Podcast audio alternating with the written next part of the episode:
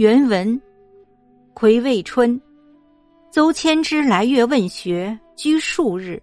先生送别于扶风。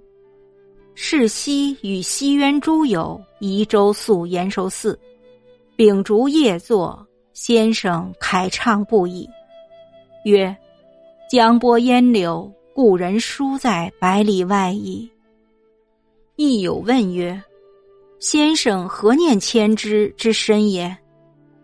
先生曰：“曾子所谓以能问于不能，以多问于寡，有若无。”实若虚，犯而不教，若迁之者，良尽之矣。